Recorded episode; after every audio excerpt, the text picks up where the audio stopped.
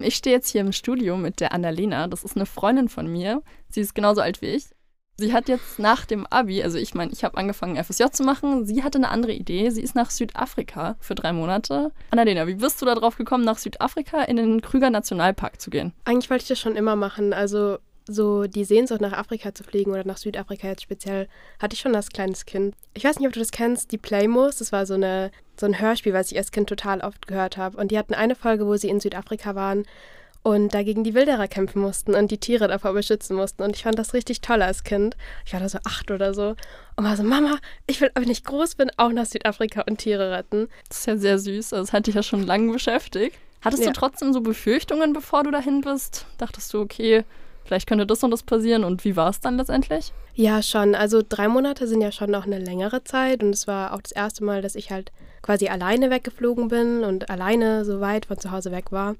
Und ich hatte schon ein bisschen Angst, dass es vielleicht von den Leuten her nicht so cool sein könnte oder ich mich einfach mit den Leitern vom Camp auch nicht verstehe. Aber also ich habe mich eigentlich mit jedem gut verstanden und so tolle Menschen dort kennengelernt. Und das sind wirklich auch Freundschaften fürs Leben einfach geworden. Und es war, war nie langweilig und man war nie allein. Und jetzt kommen wir mal wieder zum Krüger Nationalpark. Wie war denn da dein Tagesablauf? Was hattest du da eigentlich so für Aufgaben?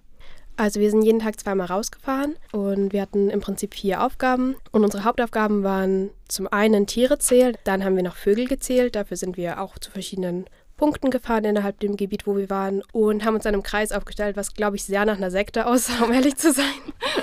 um einfach die Himmelsrichtungen für uns besser äh, sichtlich zu machen. Und dann wurden auch innerhalb von zehn Minuten alle Vögelart, Vogelarten aufgeschrieben, die wir gesehen oder gehört haben. Das heißt, wir mussten auch erstmal lernen, wie hören sich verschiedene Vögel in Südafrika an. Genau, und dann hatten wir noch Reserve Work, wo wir rausgefahren sind und irgendwelche Arbeiten machen mussten. Zum Beispiel lieben es Elefanten, Bäume umzuschubsen, einfach weil sie es können. Das heißt, wir hatten auch oft Bäume auf der Straße, die wir halt dann von der Straße wieder wegräumen mussten.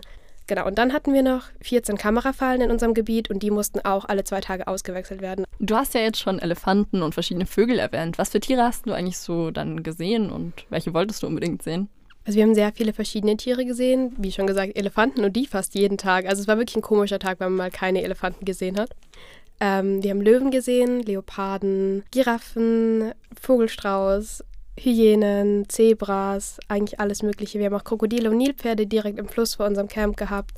Und am liebsten wollte ich Elefanten sehen, weil die schon echt süß sind. Also sie kann auch sehr beängstigend sein, aber das war, glaube ich, so, das waren so die Tiere, die ich am liebsten sehen wollte. Und was war so deine nächste Begegnung mit einem Elefanten? Ähm, also wir waren einmal, sind wir morgens rausgefahren und waren so im Auto und sind mitten in eine Herde von Elefanten reingefahren.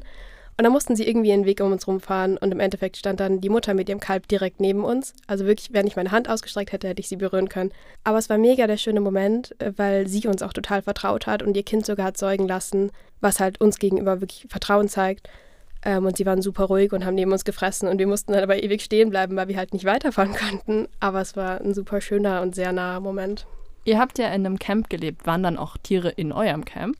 Ja, das kam auch gelegentlich vor.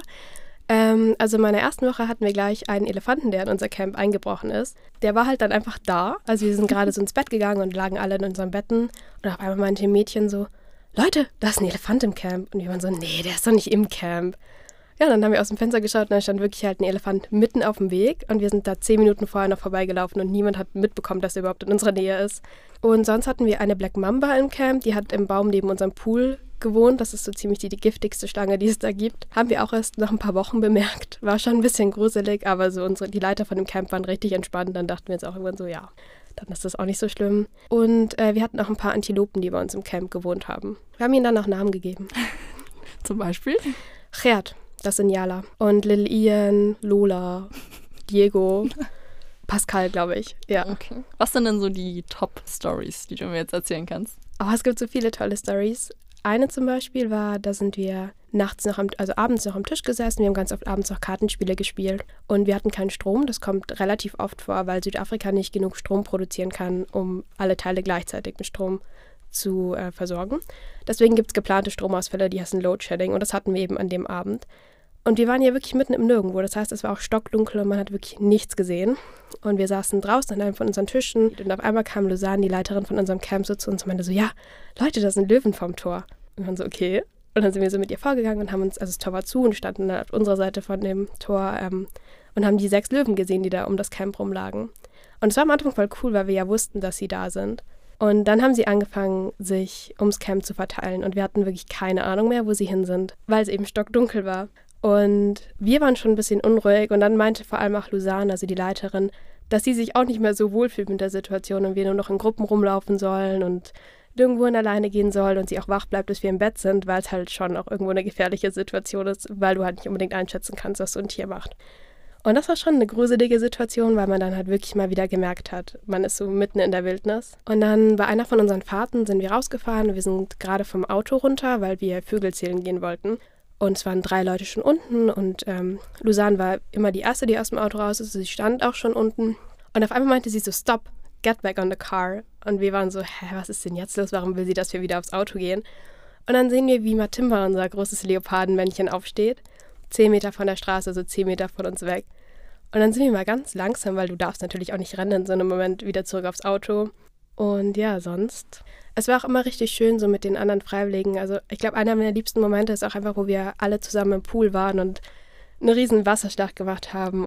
Das hört sich auf jeden Fall sehr, sehr cool an. Also auch ein bisschen gruselig so mit den Tieren, aber auch echt schön. Ähm, wie fühlt man sich denn so, wenn man in eigentlich einer ganz anderen Welt ist? Weil ich meine, ich habe jetzt noch keinen Löwen, Leoparden, Elefanten in meinem Leben je gesehen. Es ist natürlich schon am Anfang einfach ungewohnt, weil es sind halt lauter Situationen, an die man einfach gar nicht gewohnt ist. Und man sieht jetzt nicht unbedingt einen Löwen, wenn man auf unsere Straße rausgeht. So. Also ich finde es einfach mega toll, so andere Welten zu sehen und andere Orte kennenzulernen. Ich finde es mega wichtig, einfach auch was von der Welt gesehen zu haben. Total. Wie war es dann wieder zurückzukommen, so ins kalte Deutschland? Komisch. Also am Anfang war es richtig ungewohnt, auch wieder allein zu sein ich war halt auch drei Monate einfach nie alleine. Wir waren immer eine Gruppe von 14 bis 20 Leuten in dem Camp und haben in Achterzimmern geschlafen. Also man hatte auch nicht unbedingt viel Privatsphäre, aber es war okay und es war immer jemand da. Und dann, als ich wieder in Deutschland war, war ich auf einmal so alleine und musste so wieder lernen, Zeit alleine zu verbringen irgendwie. Was sind denn jetzt so deine Pläne für die Zukunft? Also möchtest du wieder zurück nach Afrika mal? Möchtest du eine andere Reise noch machen oder bleibst du erstmal im kalten Deutschland? Also jetzt erstmal bleibe ich noch im kalten Deutschland, aber ich möchte definitiv wieder reisen. Ich möchte auf jeden Fall zurück nach Südafrika und ich möchte auch noch ganz viel anderes von der Welt sehen. Also mein nächstes Reiseziel ist jetzt wahrscheinlich erstmal der Regenwald. Oh.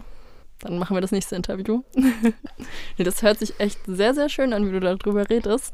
Was war denn das für eine Organisation? Also würdest du das den Leuten weiterempfehlen, obwohl man ja schon Geld zahlen muss, um dahin zu fahren? Also die Organisation, über die ich da war, heißt Wayers. Ähm, früher hießen die Praktikerwelten, die haben sich jetzt aber umbenannt.